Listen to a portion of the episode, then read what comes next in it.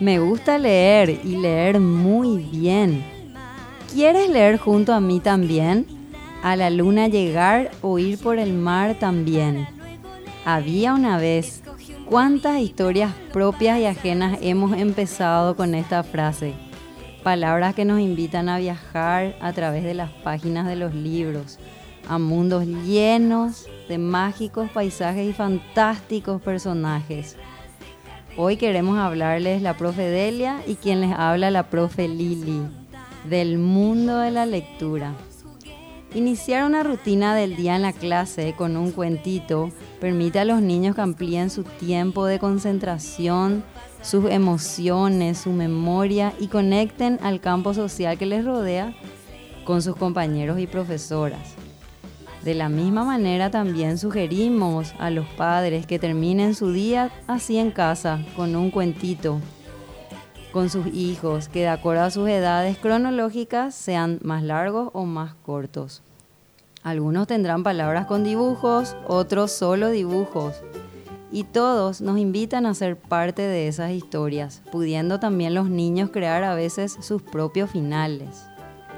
Un motivo muy importante para leer en familia es que se pasa tiempo juntos, un tiempo que algunas veces para las tareas que los padres y los niños tienen no puede ser de calidad y tampoco de una suficiente cantidad. Otro motivo de por qué leer es porque tanto las imágenes como los textos les ayudan a los niños a conocer el mundo, conocerse a sí mismo, dominar el entorno real los textos le adelantarán además futuras experiencias. Estamos seguras que para conquistar este mundo de lectores es sumamente genial dejar al niño elegir las lecturas. Si no termina un cuento, tal vez no sea por pereza o inconstancia, sencillamente se ha equivocado en la lección o tiene un ritmo propio para hacerlo a sus tiempos. Tendrá muchas oportunidades en su vida escolar y familiar para encontrar temas muy interesantes. Para acompañar a este niño lector que empieza, es preciso conocer sus gustos, animales, la prehistoria, dinosaurios, superhéroes. La propuesta debe ser amplia y variada.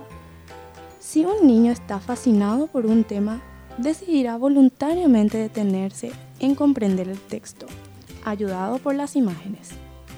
Queridos papis, queridos oyentes, es importante no confundir la lectura escolar, que es un ejercicio de progresión, con la lectura placer. En la lectura placer se pueden equivocar, interpretar mal el sentido. No importa, él o ellas solo se corregirán. La cita periódica y puntual con la lectura placer es muy positiva. Libros, revistas, cómics todo es válido respetando los intereses, gustos y ritmos de lecturas de los niños lectores. Empezar a leer desde niño es tarea de todos. A veces escuchamos a los padres lamentarse, a mi hijo no le gusta leer, y lo dicen con cierta inquietud. En realidad, hay muchas personas a las que no les gusta leer. Es una cuestión de temperamento, de intereses. Leer es una actividad contemplativa que necesita concentración, silencio, aislamiento, inmovilidad, exclusividad. Pero, a pesar de las excepciones, la afición a la lectura depende también de cómo se haya abordado la cuestión cuando los niños ya leen.